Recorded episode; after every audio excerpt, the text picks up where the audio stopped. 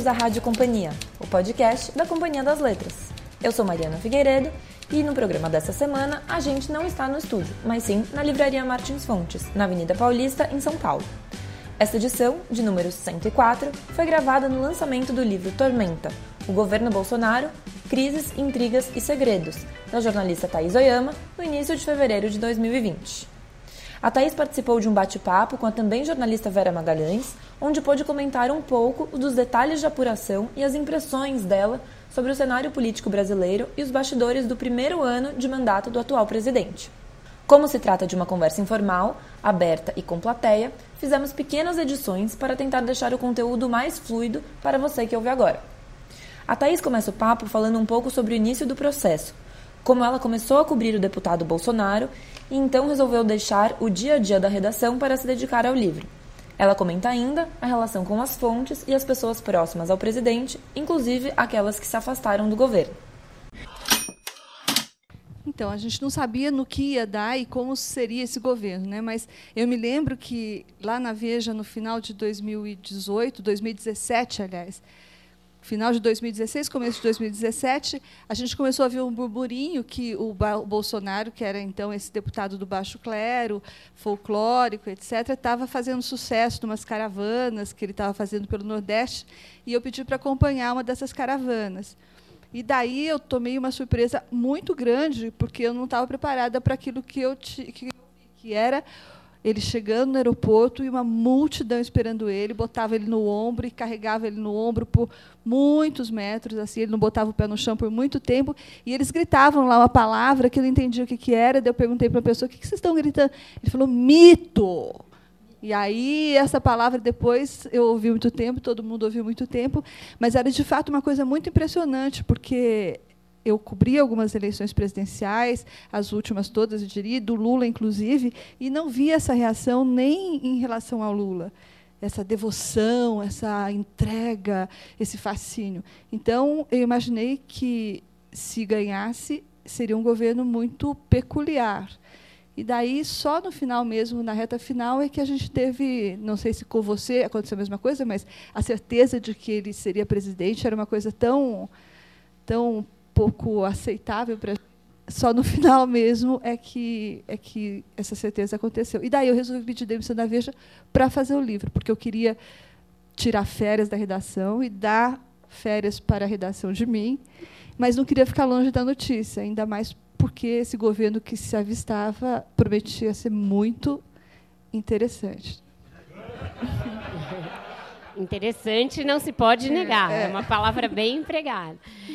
Então, na prática, foi assim. Eu viajava para Brasília durante a semana e chegava em São Paulo de volta, e graças à dica do meu editor, Ricardo Tepperman, começava já a escrever, porque eu fui aconselhada a apurar, apurar, apurar, e seis meses depois tentar escrever. Isso não daria certo. Para quem quiser escrever um livro, eu acho que esse método não funciona. Você tem que sentar e escrever enquanto as coisas estão frescas ainda, as cores, a impressão, né, tudo que você acabou de ver, senta em São Paulo e coloca no papel, do jeito que vier.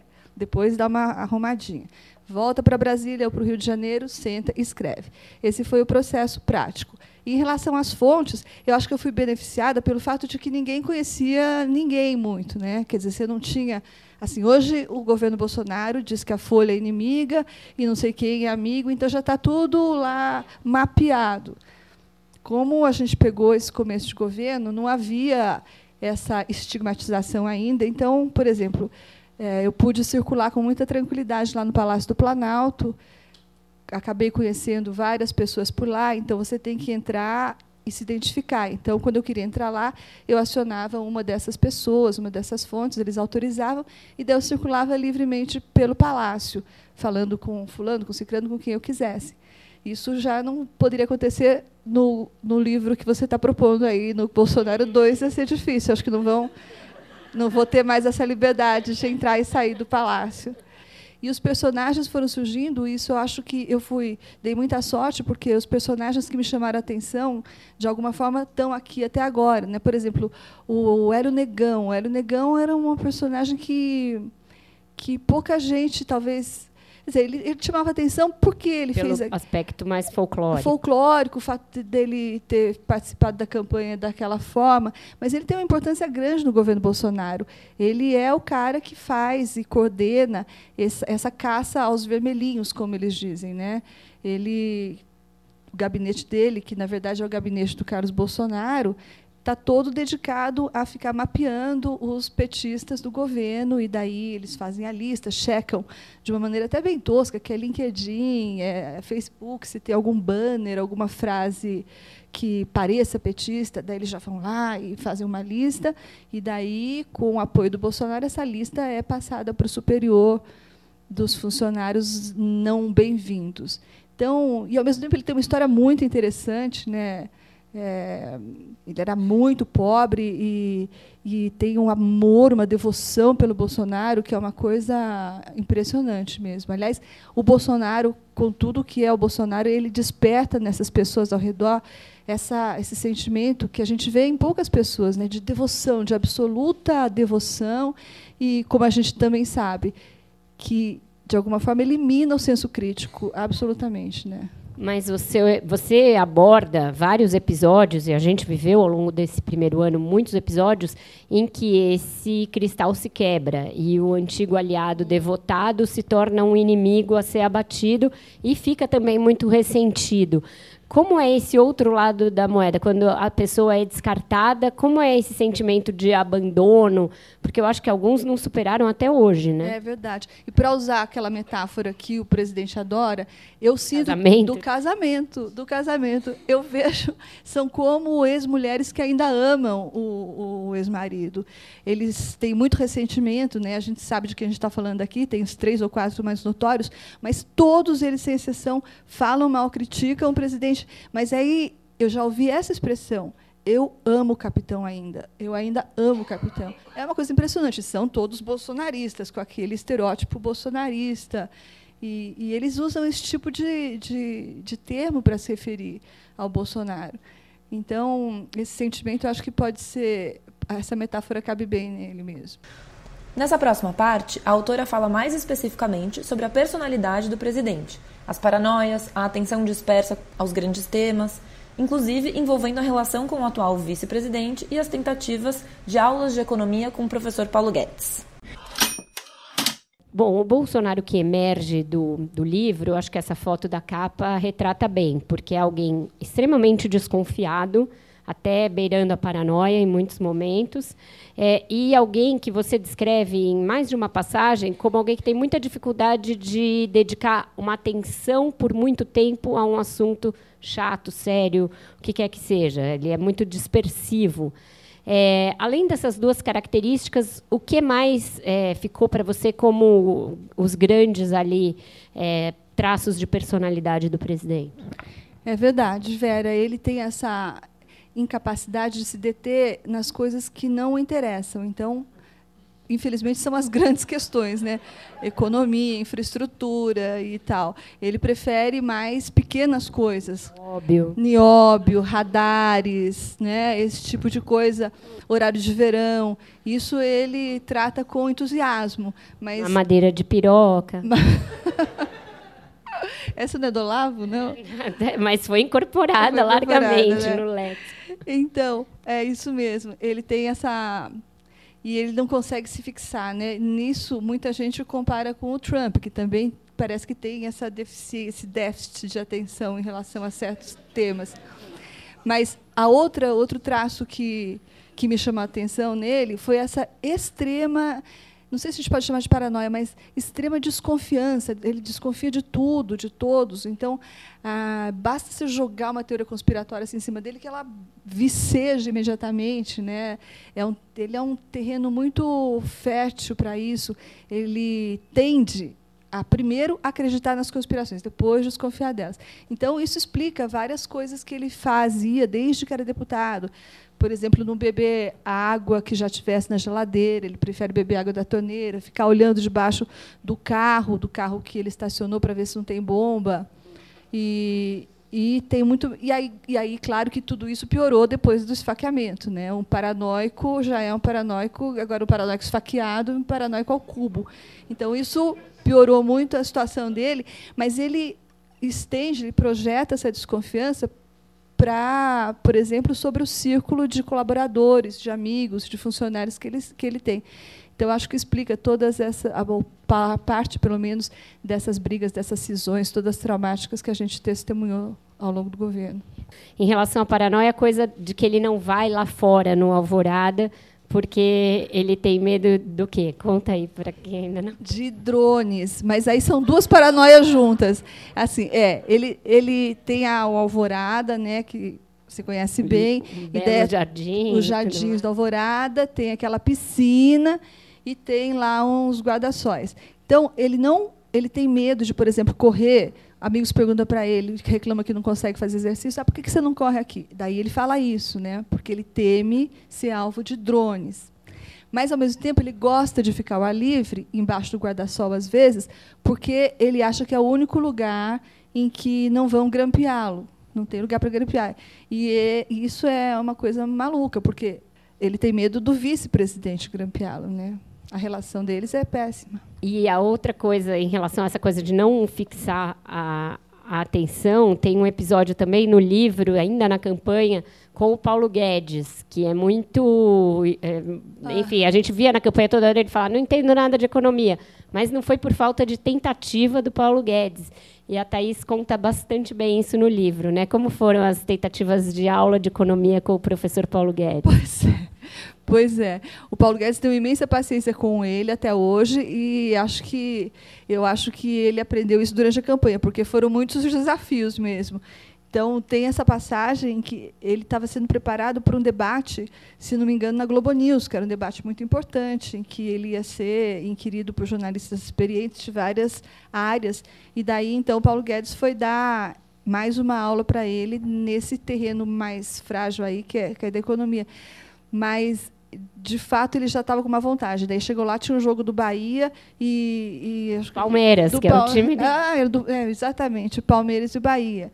E daí ele estava em dócil, quando chegou lá, alguém ligou a televisão, aí ele não desgrudou mais horas da televisão. O Paulo Guedes ficou feito um vaso lá ao lado, muito bravo, e a. E as fontes dizem que dessa vez o Paulo Guedes ficou realmente a ponto de jogar a toalha, porque o Bolsonaro, segundo eles, ficava que nem um adolescente lá, ah, enfim, todo entretido na TV e o pobre Paulo Guedes lá perdendo o precioso tempo dele.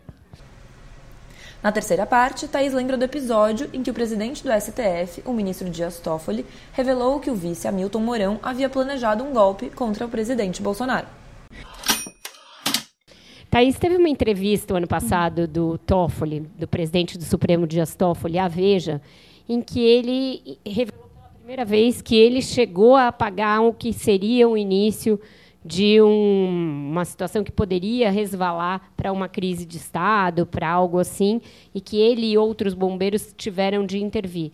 Esse episódio, na época, não ficou muito claro, ele depois pôs panos quentes, mas no seu livro é, você constrói melhor como foi isso que eles vislumbraram como a chance do Mourão até tentar um golpe de Estado.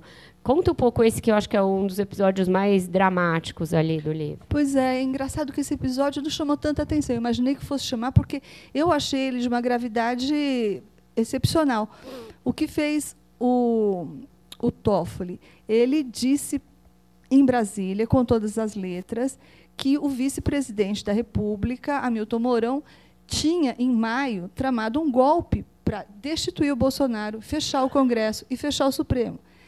Ele disse isso com detalhes, dizendo que a reunião tinha sido num determinado lugar, com determinadas pessoas e com essas finalidades. E disse mais que ele, Toffoli, teria sido responsável por debelar esse golpe, por frustrar esse golpe, e a ponto de ter sido aconselhado, inclusive, a se refugiar numa embaixada quando esse, esse golpe eclodisse, porque ele seria uma pessoa visada pelos golpistas.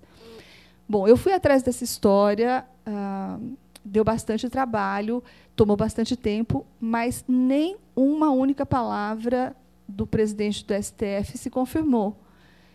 E, bom, então, a gente concluiu que das duas uma, ou esse golpe foi muito bem bolado e não deixou nenhuma única pista, ou o presidente do STF fabulou, criou essa história.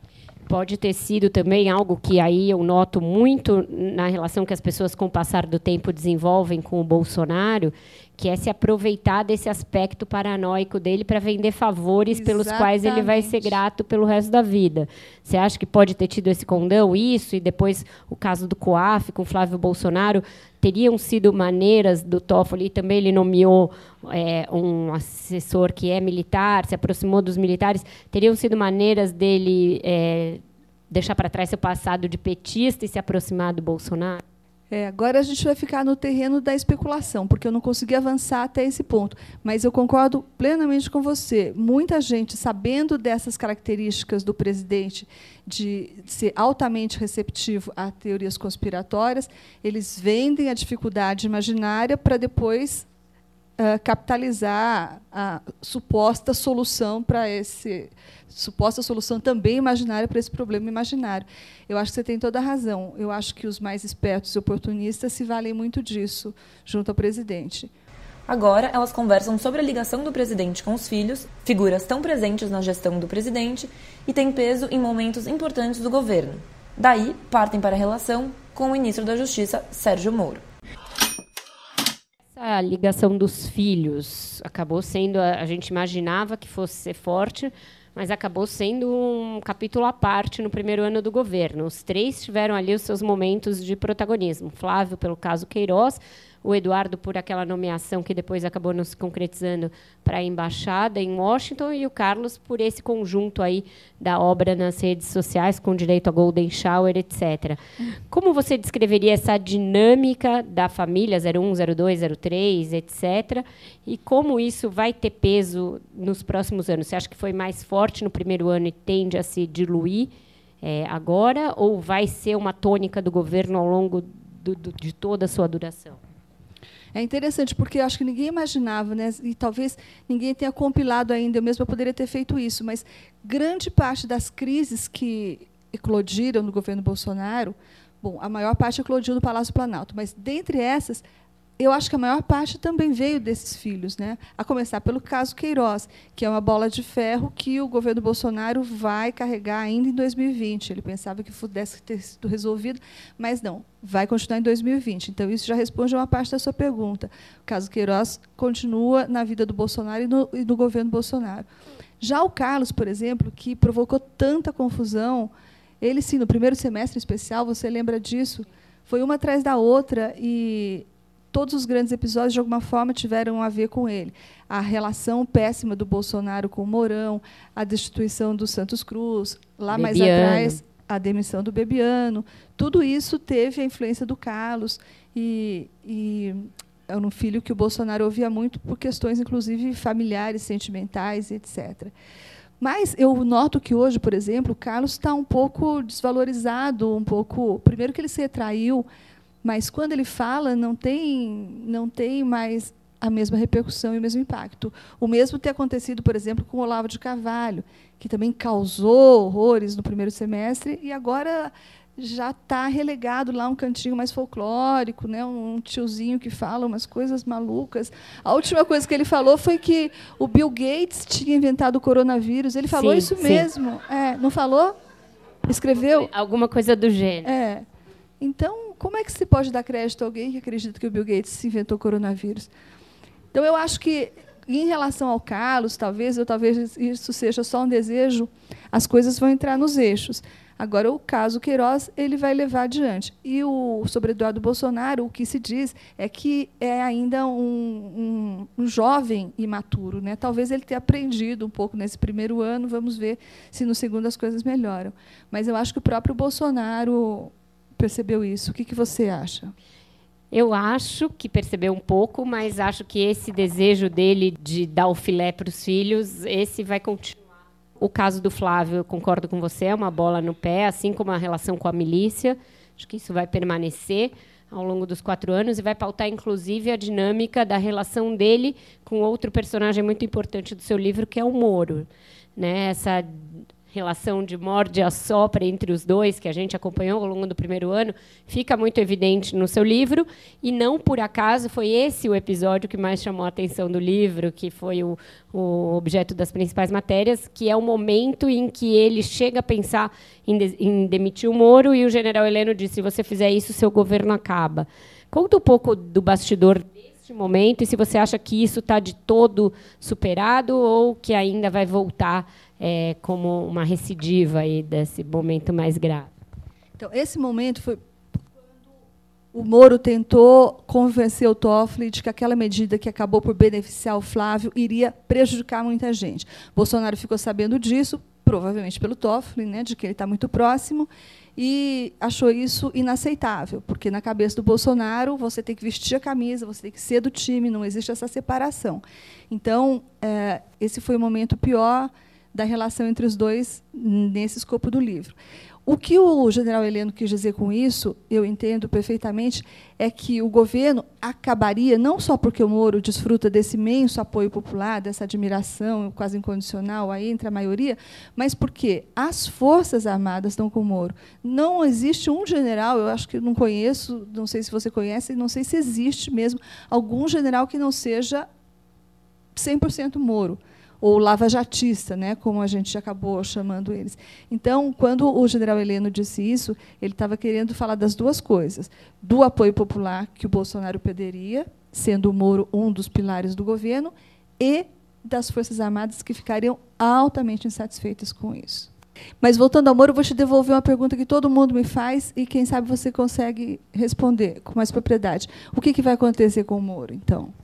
Se o Bolsonaro for inteligente, e eu acho que inteligente ele é, e principalmente intuitivo para tem um instinto de autopreservação que beira a covardia, como eu já ouvi de um auxiliar dele, é, ele vai nomear esse homem para a primeira vaga que tiver no Supremo e vai tirá-lo do seu caminho. Ou melhor, a segunda possível. não seria melhor? Porque daí ele manteria ele junto por mais tempo. É, mas aí o outro pode tomar gosto, né, Thaís? Da, pela brincadeira política. E já está tomando gosto. Ele já está fazendo media training, já está é, definindo sua própria agenda de, de aparições em entrevistas é, ele já está falando de assuntos que não são só da sua pasta. Ele já pôs um pé ali na porta, ó, se me tirar isso, eu estou fora. E o Bolsonaro sabe que um dia que ele sair do governo, ele é candidato no dia seguinte. Então tem que dosar isso. E eu acho que ele deixou claro que quer ir na primeira vaga, porque aí na segunda você já não sabe o que aconteceu, você não sabe se o governo vai enfrentar uma super crise e que aí isso vai virar uma coisa difícil de aprovar no Congresso. Eu acho que ele tem expectativa, de, e mesmo porque os outros dois candidatos não têm é, o apelo que ele tem. O, o, AGU é o terrivelmente evangélico e o secretário-geral da presidência, o secretário geral ministro, da presidência, né? é, ministro da Secretaria-Geral da Presidência, é alguém que fez direito há cinco anos atrás. E nunca disse que faculdade Exato. que ele fez, porque é. isso eu procurei exaustivamente e acho que ele não faz questão nenhuma de divulgar essa informação. Ele já era assessor do Eduardo Bolsonaro e fez o curso de direito para poder se credenciar ali. Então foi uma coisa quase deve se foi se foi presencial vai me assustar, pode ser ter sido à distância. E ele nunca, e ele nunca advogou, ele só assumiu duas ou três causas para militares, para ajudar colegas militares. É, é, um, é uma, uma, insanidade pensar em colocar alguém como ele. E o Moro vai achar que isso é algo muito aviltante colocar um cara desse antes do símbolo nacional de combate à corrupção. É verdade, eu concordo com você. E acho também que o Moro, é, como o o nosso colega Policarpo sempre diz que o Moro é um enxadrista. Ele calcula, ele tem frieza, ele não é impulsivo. Mas o STF ele sempre disse que era algo que ele desejava. Eu acho que ele que é o STF, mas a dona Rosângela que é a presidente. Concordo. e aí é que é o é problema. Exatamente isso que eu penso. Ela quer ser dama, ainda mais Isso. agora. Então, esse vai ser um problema. Quando a mulher quer uma coisa, a gente sabe que costuma convencer, né? É. Exatamente. Por fim, Thaís conta por que resolveu finalizar Tormenta ao término do primeiro ano de gestão e falou sobre a possibilidade, ou não, de seguir retratando o governo em formato de livro.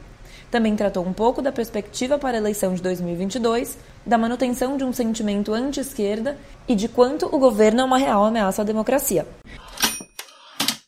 É, é porque foi tão intenso que, na verdade, o medo era outro, sabe? O medo é que as coisas não parecem de acontecer e você não pudesse colocar nunca um ponto final no livro, porque quando você achava que ele tinha atingido o grau máximo em termos de, vinha outra coisa, mas em termos de, vinha outra coisa. Então ficou muito claro que tinha que uma hora dar um ponto final antes que, enfim, as pessoas também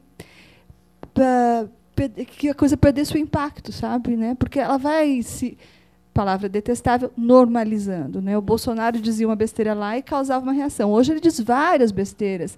E, e as reações são menores, né? menos intensas. E agora eu vou fazer para você como pergunta aquilo que eu fiz como brincadeira. A gente pode esperar a continuação disso? O seu instinto de repórter é o de ver como essa história termina? É, ou você queria contar esse início e agora não temos garantia de mais Olha, curiosidade, eu tenho muita curiosidade de saber como vai andar esse governo e, principalmente, como ele vai terminar. Eu gostaria muito de continuar acompanhando, mas eu acho que até operacionalmente vai ser um pouco complicado. Né? Por exemplo, eu não vou conseguir mais entrar no palácio, sair do palácio. Como, né? Aliás, como disse Graeb, é capaz de eu conseguir entrar no palácio, mas não sair do palácio. Então acho que vai ficar mais difícil.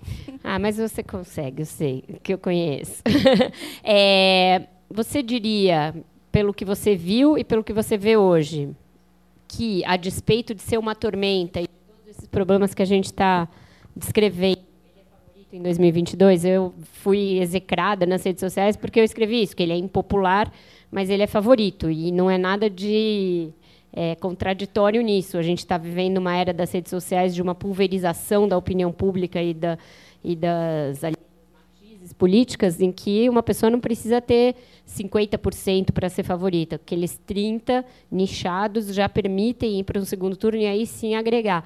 Você concorda que ele, dadas as condições de hoje, de um PT muito menos influente do que já foi, um Lula que saiu da, da cadeia e se esmilinguiu, ele é o favorito para 22? Concordo 100%. Ele é o favorito para 2022 e hoje ele estaria reeleito. Né? A oposição não existe, não precisou trabalhar, ele mesmo fez esse serviço.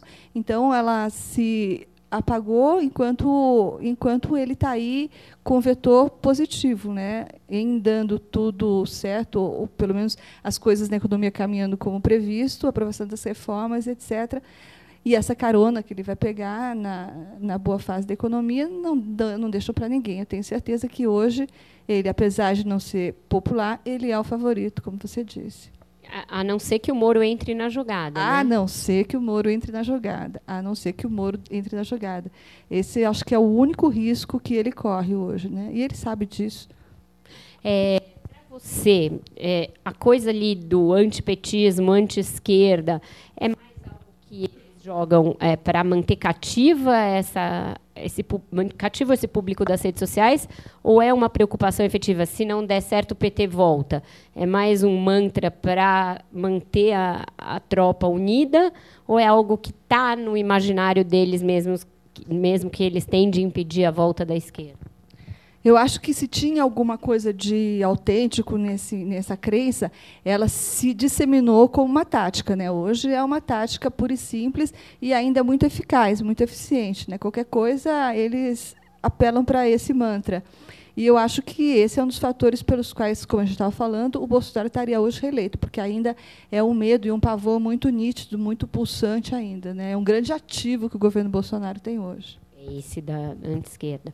E por fim, a gente discute muito e não tem um consenso claro sobre isso, de quanto esse governo é uma ameaça à democracia. Eu acho que com um ano de imersão nele, você conseguiu separar o que é também exagero nosso de olha um lobo, lobo, e achar que toda hora a democracia está correndo risco, e se houve momentos de fato em que ela foi testada e que as instituições passaram por um teste de estresse. Qual que é a sua visão, tirados os exageros dos dois lados, em relação a isso? Tirados os exageros dos dois lados, eu não vejo nada de concreto até o momento, velho. Eu vejo ameaças, nuvens negras pairando aqui e ali, mas é, alguma ação concreta que de fato tenha ferido e, e feito sangrar as instituições, até hoje eu eu digo que eu não vi. E, pelo contrário, no que diz respeito ao Congresso, por mais que o Congresso seja o nosso Judas, é tão fácil malhar o Congresso, eles funcionaram com, com, com como deveriam. Né? O famoso sistema de freios e contrapesos, etc. Eu acho que deu uma limada e, por enquanto, manteve a coisa indo muito bem. Mas eu, eu acho que a gente tem que ficar alerta mesmo, porque uma vez que há nuvens negras, pode chover, né? E, e eu acho que nossa função é ficar alerta para isso.